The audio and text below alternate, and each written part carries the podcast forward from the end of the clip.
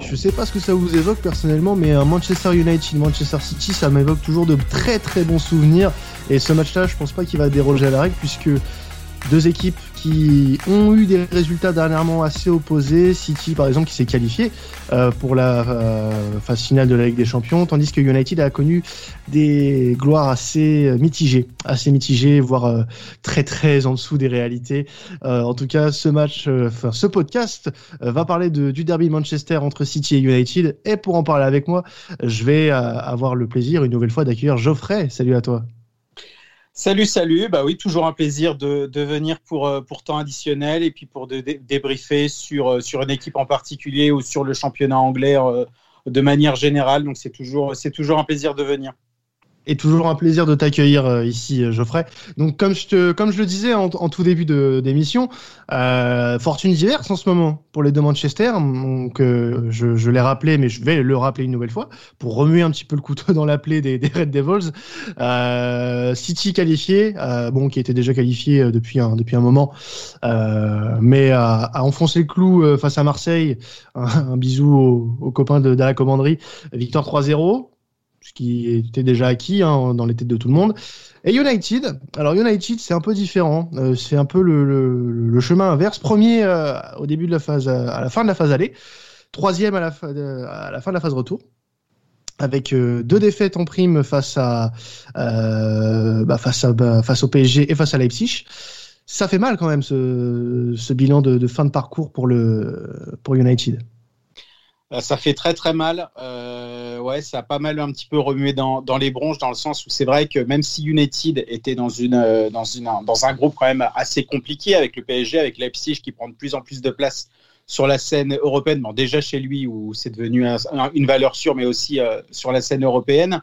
Euh, moi, j'avais aussi ce, ce, sentiment, de toute façon, qu'après le, même après la quatrième journée, quand le club était, était promis avec 9 points devant, devant le PSG et Leipzig avec 6 points, je me suis dit, là, euh, le club va, va, accueillir le PSG et se déplacer en Allemagne. Il euh, n'y a rien du tout, du tout qui est fait. Et euh, United peut très bien s'en sortir avec, avec deux défaites. Et puis, bah, ça n'a absolument pas loupé.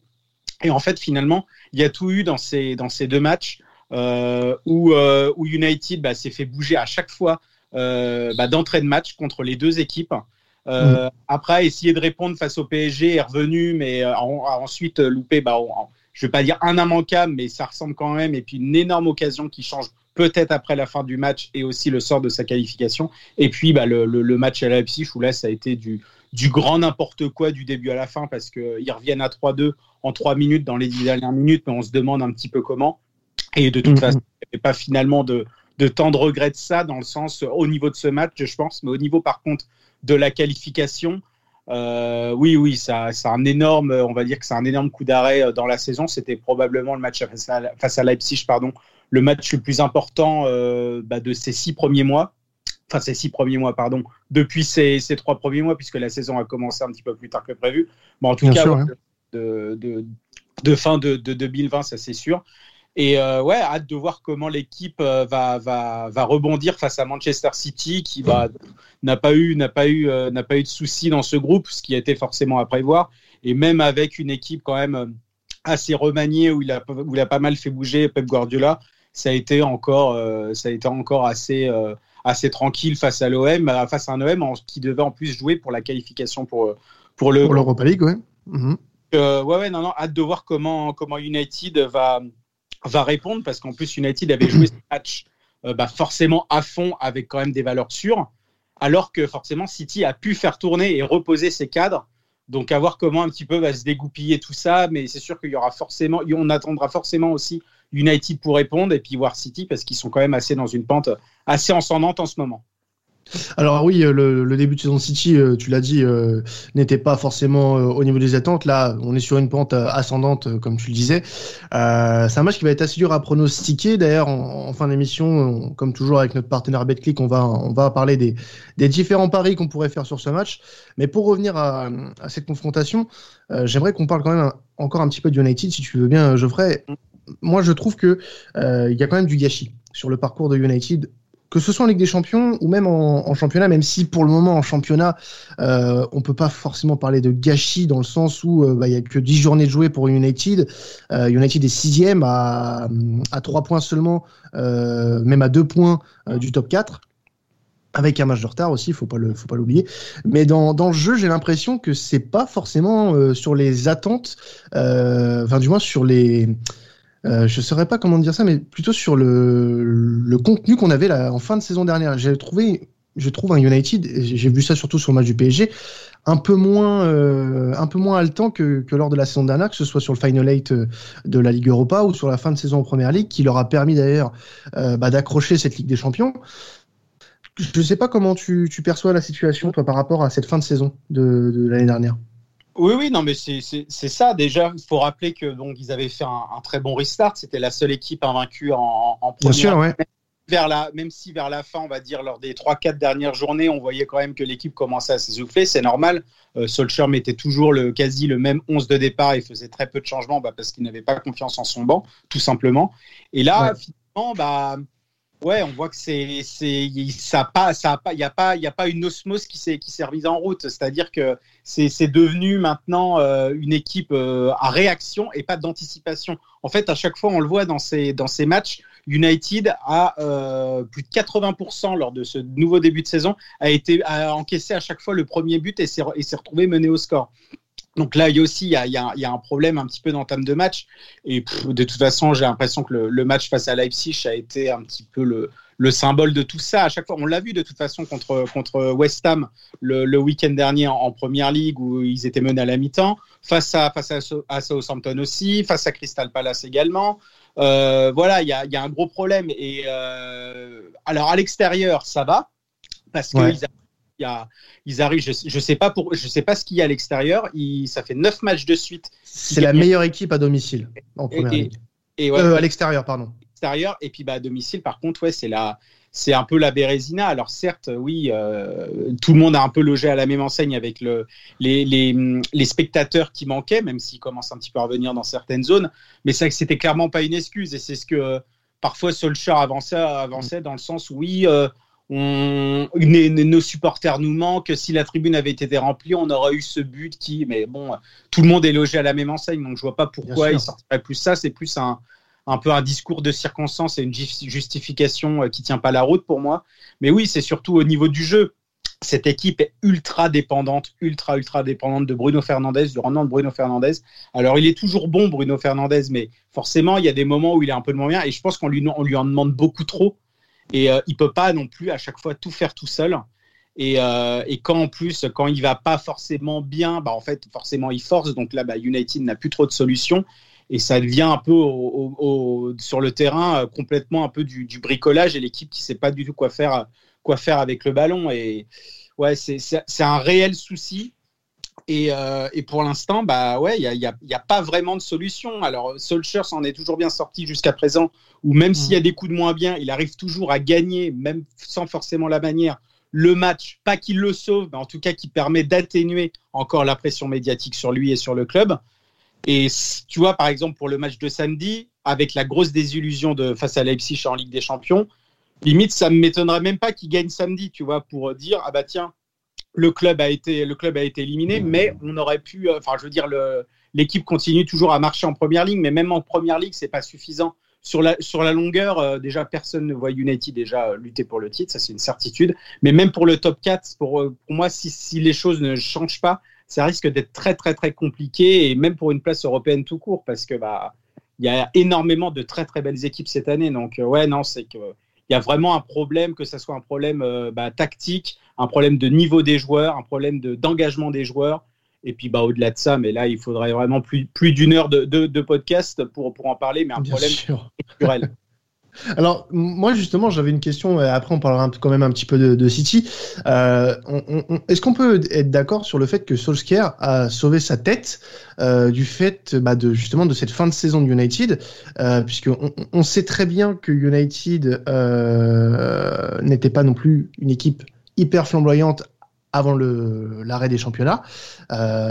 Mais le fait que, United ait eu cette série lors du restart et on a bénéficié aussi sur ce début de saison. Mais il y a quand même quelques critiques qui sont faites sur Solskjaer, euh, notamment le match face à West Ham où il a été beaucoup critiqué. Cette deuxième partie euh, de, de phase de poule de Ligue des Champions où il est énormément beaucoup mis en cause. La gestion du Capogba également, euh, dont j'aimerais avoir ton avis aussi sur le Capogba. Est-ce que tu trouves que c'est le parfait responsable pour la situation actuelle à United? Pour, pour quand tu parles de Legoner Solskjaer? Ouais. Euh, euh, bah, le problème, c'est qu'il il est, pas forcé, il est pas tout seul parce que après, par exemple, euh, sur le terrain, euh, un mauvais contrôle, un mauvais placement. Oui, bien sûr. Bien sûr. Après, c'est après c'est lui qui fait les choix. C'est-à-dire que il y, a, y, a certaines de ses compos, par exemple, qui étaient discutables.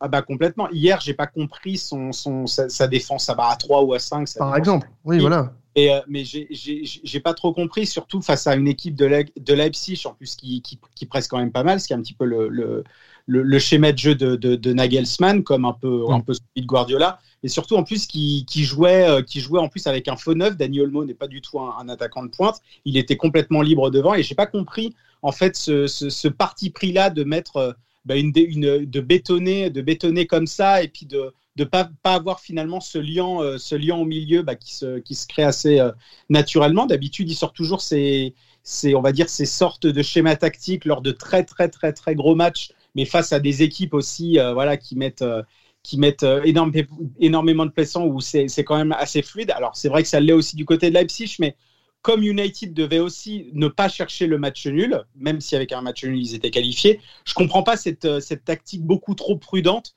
et ça s'est vu de toute façon dès les premières minutes, où même Maguire, à la fin du match, il a dit oui que pendant les 20 premières minutes, l'équipe n'a pas existé. Mais le dire, c'est très bien, mais c'est quand même grave aussi à chaque fois de dire ça que match après match, finalement, ça se, ça se, répète. Et pour Solskjaer, bah oui, clairement, la, fin de saison dernière et la place dans le top 4, déjà, ça avait, un petit peu sauvé sa tête parce que s'il n'avait pas fini en Ligue des Champions, je ne pense pas, sachant qu'il y avait aussi une saison, blanche, pardon, avec la, Ligue Europa et les deux coupes aussi nationales, je je pense pas que ça aurait, évidemment suffi. Il faut absolument le, top 4 et c'est vrai que cette, ce run à la fin lui a permis bah, de, continuer. Euh, mais là, euh, là en fait, ça va, ça va être jugé à la fin de la saison et je le vois pas, je le vois pas en fait être débarqué euh, bah, pendant, ouais, bah, en cours de saison, tout simplement bah, parce que c'est pas du tout le, le, le c'est pas du tout le fonctionnement d'United avec Sir Alex Ferguson tu sais il y a eu 27 années où c'était absolument magnifique. Et même ils pas ils n'étaient pas habitués à prendre des décisions on va dire à la va-vite. Ça, ça s'est passé aussi pour Moyes. Ça c'est Van Van Gaal il avait été, il a été limogé que euh, quand la saison s'est terminée pareil pour Mourinho où là il y avait eu vraiment beaucoup d'antécédents et là pour Solskjaer sachant qu'il a aussi un statut euh, dans le club, euh, pas forcément une légende, mais d'une personne qui a énormément compté en tant que joueur, ça va être plus compliqué. Et même si ça continue, je pense, à plonger, alors après, si c'est vraiment cataclysme ou si les, dé les défaites s'enchaînent, mais je, vois le club finir quand même avec lui, même s'il n'y a aucun trophée au bout. Et par contre, s'il n'y a pas de place dans le top 4, là par contre, je pense que ça sera la fin. Mais il y a aussi le fait du, le fait du, du coronavirus et puis la situation sûr, ouais. des clubs. Et c'est ça aussi qui, ce qui empêche les clubs un, un petit peu d'agir contre, euh, bah, contre un entraîneur ou, ou euh, qui n'arrive pas à mettre un petit peu la, la main mise sur son équipe au niveau des résultats. Et ça va coûter très très cher. Donc je pense pas qu'United peut se le permettre. Alors, pour euh, parler d'autres choses, euh, on a donc l'équipe euh, d'en face qui est Manchester City. Manchester City qui a eu un début de saison plutôt compliqué, ouais. qui a longtemps été en, en, deuxième partie de tableau sur les, sur les premiers matchs, mais qui commence un petit peu à relever la tête. Alors, c'est pas encore le Manchester City qu'on a pu connaître, notamment sur les deux dernières saisons, mais il y a du mieux, il y a du mieux sans pour autant euh, sauter au plafond. alors, déjà, une chose, est-ce que tu as pu les voir jouer récemment? Et qu'est-ce que tu peux nous dire sur les hommes forts actuellement de côté Citizen? Bah, je regarde tous les matchs, hein, donc il euh, n'y a, pas de, y a aucun souci sur, sur, sur, ça. Oui, je... euh... c'est un peu une question rhétorique là, que je viens de poser. euh, non, mais il n'y a pas de souci. Euh, contre, bah, en fait, je ne veux pas forcément parler de la Ligue des Champions, puisque la Ligue des Champions, ça s'est déroulé absolument tranquillement. Il n'y avait pas vraiment eu d'adversité, ce qui leur a permis d'être premiers assez, assez, tranquillement. C'est plus en championnat, ouais, ils ont commencé ouais, doucement, c'est-à-dire de pas forcément de trouver de trouver la bonne alchimie. Pourtant, ça restait quand même du pur Guardiola dans le texte, mais les équipes arrivaient quand même à, un petit peu à contrer ce, style de jeu. Euh, voilà, il y a eu des, matchs nuls, je pense notamment celui à West Ham où ils sont menés à la mi-temps. Et c'est vrai qu'ils avaient le ballon, mais ils en faisaient quasi rien. Et il a fallu la rentrée de Phil Foden pour un petit peu animer ce, City, euh, ce City amorphe. Mais euh, ouais, après, il y a eu, il y a eu après la, trêve, la trêve en octobre, euh, bah, le début un petit peu de le début un petit peu bah ouais le, décollage du, Manchester City de, de, Pep Guardiola tel qu'on le connaît. Et là ouais ça, ça enchaîne bien. Il y a eu la victoire à Burnley 5-0 euh, hyper enfin de, décrocher évidemment de manière hyper facile. Il aurait pu avoir 3 ou 4 buts de plus aisément. Là face à Fulham il y a eu 2-0 mais on sentait que que, City pouvait en mettre largement plus. C'est pareil, on voyait qu'il gérait à la fin alors que bon finalement euh, il n'y avait pas non plus euh, y avait pas non plus un, match euh, un match à haute pression face à l'Olympique de Marseille. On voyait que ça gérait plus mais c'était de manière fait intelligente. Mais oui non ça y est City est revenu est revenu je pense le, fameux City qu'on connaît de Pep Guardiola. On pensait que Pep Guardiola justement bah ouais s'essoufflait un petit peu en première ligue et à juste titre d'ailleurs. Mais il y a eu aussi cette prolongation de contrat qu'il a signé donc ça permettait aussi maintenant aussi de voir un peu sur le plus le, sur le plus long terme parce qu'il finit, son contrat finissait à la fin de la saison. Donc là, on voit que Guardiola est engagé jusqu'en 2023. Et euh, bah, ça, ça à, City, on va dire surtout pas lui, de, travailler de manière plus sereinement et au niveau du board. Et puis bon, on voit que, que, que, que, ça marche. Après, au niveau des hommes, des hommes forts, bah, c'est toujours un petit peu les mêmes. C'est si je dois en sortir un, même s'il n'y a pas que lui, mais c'est Kevin De Bruyne qui est absolument Bien sûr sensationnel. Euh, bon, face à Fulham, ça reste Fulham, ça c'est sûr. Mais, euh, mais il a des ouvertures, des, des, des, passes millimétrées, des décalages. Même son jeu sans ballon est, absolument exceptionnel. Et euh, ouais, non, non, c'est absolument phénoménal. Mais pour, pour parler de joueurs un petit peu moins connus, bon, il y a toujours, même, même, même devant, ça va très bien avec bon, Mares, Gabriel Jesus qui fait toujours un petit peu le taf, même si ça sera, il, il remplacera jamais Sergio Agüero, ça c'est sûr, mais il fait le taf. C'est surtout derrière la, bonne satisfaction de Ruben Dias qui, euh, est arrivé. Euh, moi, je, me suis dit, bon, Chelsea, euh, Chelsea, pardon, Manchester City a encore dépensé énormément, 68 millions d'euros, ou même plus de 70, je ne sais plus, en, tout cas, c'est dans ces eaux-là, pour un défenseur central. Est-ce que finalement, ça va être lui qui va aussi stabiliser cette défense centrale? Euh, j'en étais pas convaincu, mais pour l'instant, alors euh, il vient d'arriver, mais euh, il y a quand même des belles promesses et puis son entente avec Emery Laporte aussi est vraiment pas mal. On sent qu'il s'est mis vite dans l'impact du football anglais, en tout cas quand ça joue en première ligue. Donc j'ai trouvé que c'était pour l'instant, en tout cas, une belle trouvaille et il s'immisce il quand même assez bien dans ce dans cette défense là. Toujours Phil Foden aussi, absolument excellent. On retrouve un petit peu aussi un Ilkan Kudogan qui prend aussi de plus en plus de responsabilités qu'il en avait peut-être aussi avant. Donc euh, non, non, euh, les, ça reste un petit peu toujours les mêmes, mais euh, oui, si on doit en choisir un, bah, ça serait pas, ça serait pas, voilà, ça serait pas nouveau, ce serait toujours Kevin De Bruyne. Mm. Alors, ce, match, donc, il aura lieu euh, ce samedi euh, à, Old Trafford. Donc, euh, on l'a dit tout à l'heure, malgré l'absence de supporters, d'ailleurs, c'est peut-être à cause de ça, on croit au légionnaire Solskjaer, mais United est, la 14e équipe de Première League, mais va affronter la 12e équipe à l'extérieur de Première League, qui est Manchester City c'est pas des équipes là du coup qui sont sur des terrains euh, assez euh, confortables. United reçoit mal, City se déplace assez mal cette saison. Est-ce qu'on peut s'attendre à un match de piètre qualité du coup?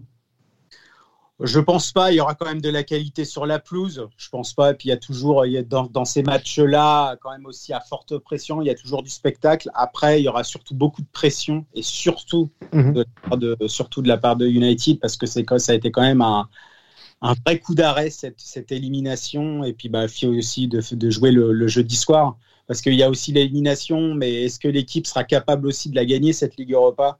Moi pour l'instant je ne le pense pas. Mais en tout cas oui non non ça sera ça sera un match à forte pression en, en fin d'après-midi. J'ai eu la chance euh, il faut se rappeler que le Manchester United Manchester City c'était le dernier match avant l'arrêt des championnats et avant le, le lockdown. C'était le c'était le 8 mars, j'y étais, et en fait, on voyait vraiment aussi l'importance qu'il y avait des. Même si Old Trafford n'est pas le stade évidemment le plus connu en termes de pression et, de support, mais on voyait qu'après l'ouverture du score de Martial, que le public était complètement derrière et ça avait aussi sa part de, ça, bah, ça part de, de, de, de, responsabilité dans le résultat final où United avait gagné 2-0 et qui était très, un résultat très important pour la course à cette quatrième place pour pas se laisser décrocher.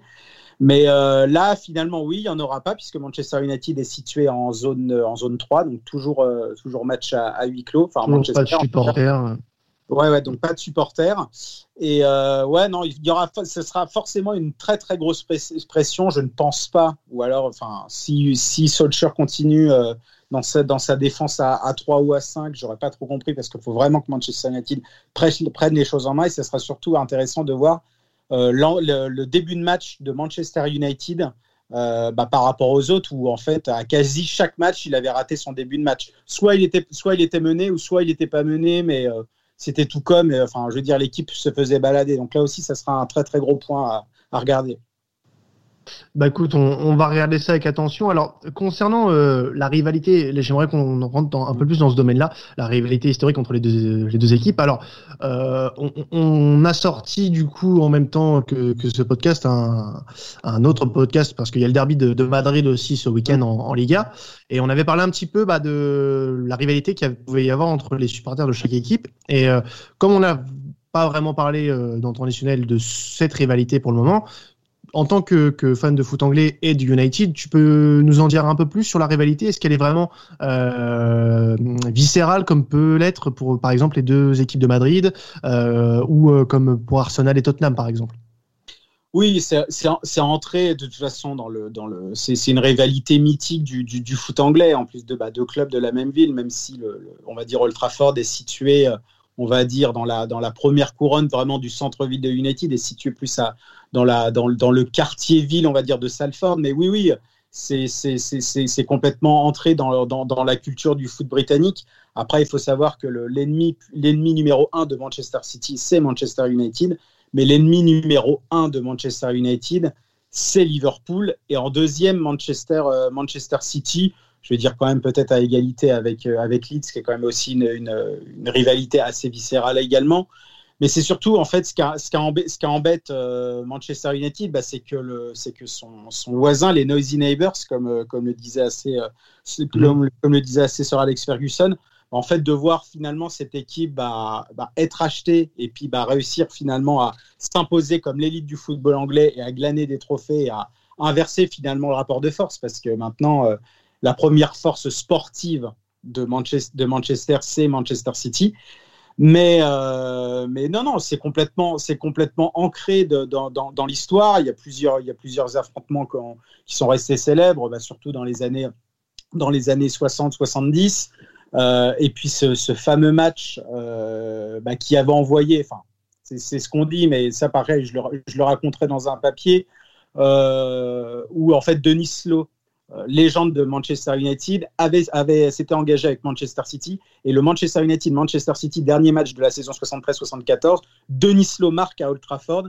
Et en fait, à la fin de la saison, euh, Manchester United était envoyé en deuxième division. Et on avait dit que ce but-là, d'une ancienne légende, avait envoyé Manchester United en deuxième division, alors que le match aussi dépendait de d'autres résultats. Mais ça, ça reste, c'est vraiment resté dans, dans la mémoire. Bah, il y a aussi le, fameux but de Michael Owen euh, lors du 4-3 en 2009 à la dernière seconde à la 96e minute. Il y a le 6-1 qui avait, fait qui qui avait, eu une ampleur énorme euh, en 2012. Euh, le but de Robin Van Persie à la fin, un an plus tard, mais ça c'était à l'Itihad. Donc, non, non, il y a toujours, il y a toujours eu une, une, ouais, une, grosse rivalité et surtout à la fin de cette saison 2012 avec Agüero qui avait marqué un but à la toute dernière seconde pour, euh, pour, euh, pour faire gagner le titre à Manchester City, qui était en lutte avec Manchester United, et Manchester United qui était en déplacement à Sunderland. En fait, euh, bah, est déjà champion et attendait le coup de sifflet final du match de Manchester City face à QPR.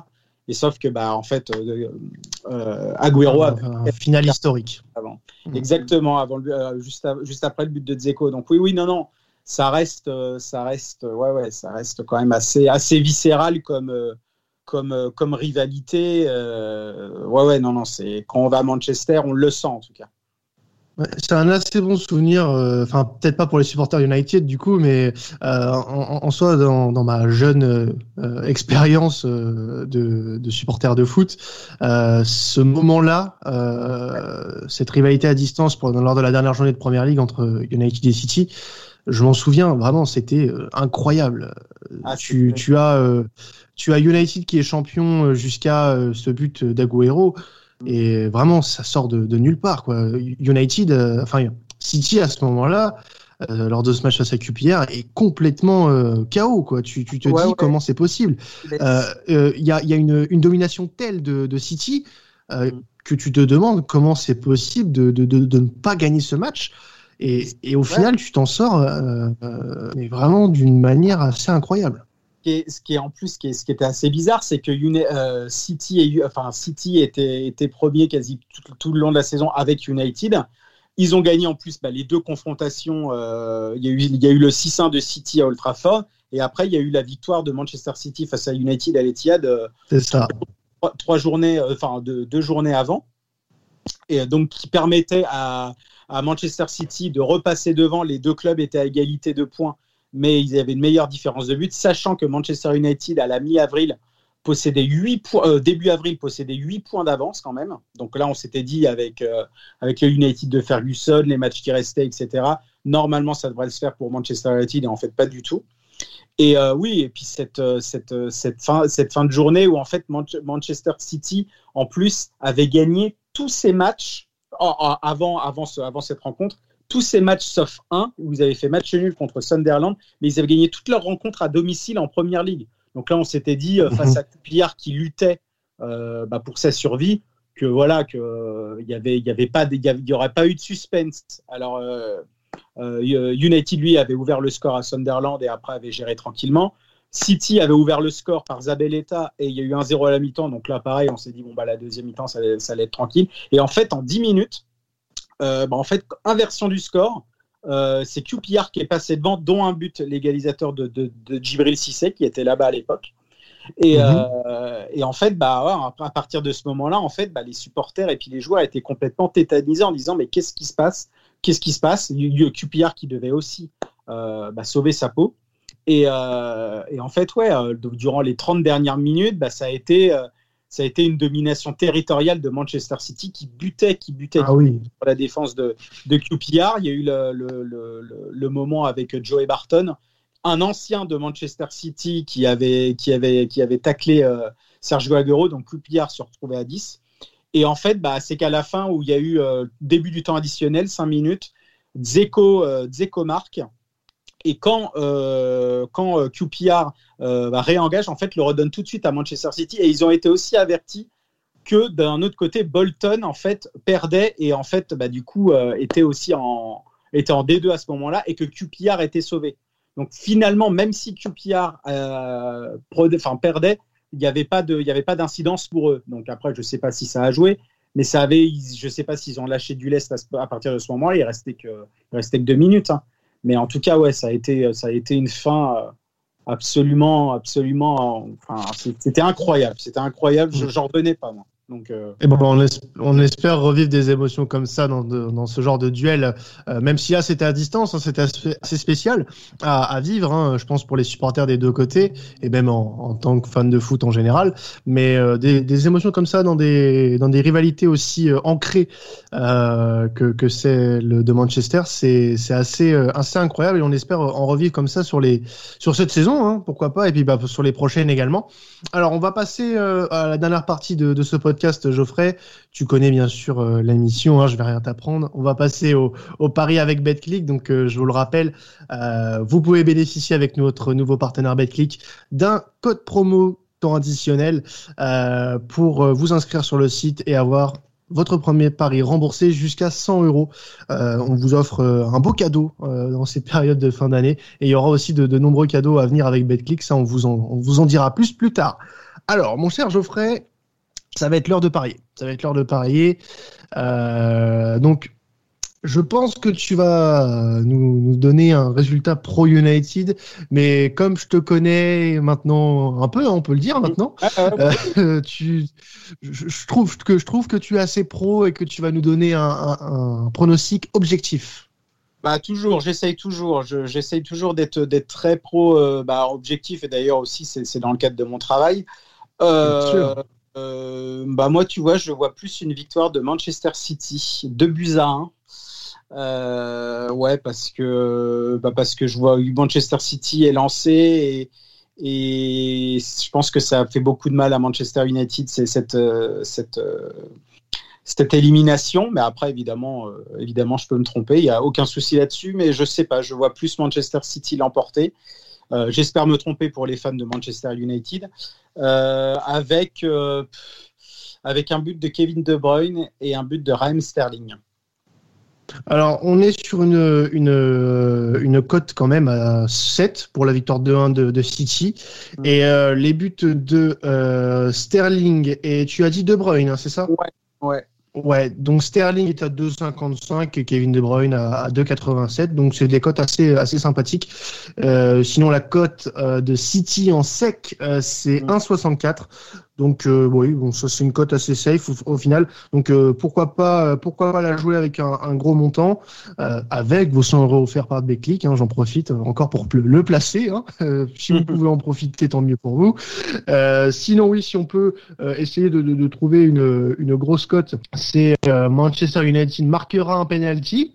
coté à 4,25 puisqu'on sait que euh, Manchester United est bénéficiaire d'une carte euh, d'une carte penalty euh, cette année. Bon, c'est pour la pour la vanne, hein, mais bon, on sait qu'il y en a eu beaucoup quand même. Ah, il y en a, eu, beaucoup quand même. Attention à Manchester City aussi, puisque le week-end dernier, Sterling est devenu le le joueur de l'ère Première League à avoir le plus subi de fautes qui amènent à un penalty. Donc, euh, donc bah, c'est une bonne stat. logique hein, avec son côté déstabilisant. Donc, euh, à voir aussi. Il peut très bien, il peut très bien avoir un penalty. Je ne serais absolument pas surpris. D'ailleurs, j'ai l'impression qu'on en a maintenant à tous les matchs. Donc, euh, voilà. Bah avec la VAR, c'est oui, c'est vrai que c'est plus facile. J'ai l'impression d'avoir un penalty depuis qu'il y a la VAR. Après, euh, c'est un avis perso, ça n'engage que moi, vous êtes libre de réagir là-dessus. Alors, si on veut parier aussi sur City va marquer un penalty avec la stat que vient de nous donner Geoffrey, la cote est à 6. Et si vous voulez vraiment vous dire, bon, bah, les deux vont avoir un penalty et vont le marquer, cote à 19. Voilà. C'est ah la cote, euh, la cote cadeau. Mm. Euh, la cote où vous pouvez mettre un ou deux euros, on sait jamais, ça peut passer. Et dans le doute, euh, bah, dans le meilleur des cas, si ça passe, tant mieux pour vous. Hein. voilà. Et eh ben écoute, merci à toi Geoffrey d'être passé encore une fois, en fois chez nous. Toujours un plaisir de, de t'accueillir. on peut te retrouver bah, sur, God, sur God Save the Foot, sur, sur Eurosport également sur la, la partie écrite et également euh, récemment, si j'ai bien compris, sur une partie, euh, une partie euh, vidéo, hein, c'est ça? Oui, bah c'est ça. Je fais un peu, je fais un peu les deux. Je, je réagis en vidéo, bah pareil sur des questions au niveau de la première ligue et mm. pareil aussi au niveau de, sur, au niveau des papiers, bah, pour présenter certaines rencontres, etc.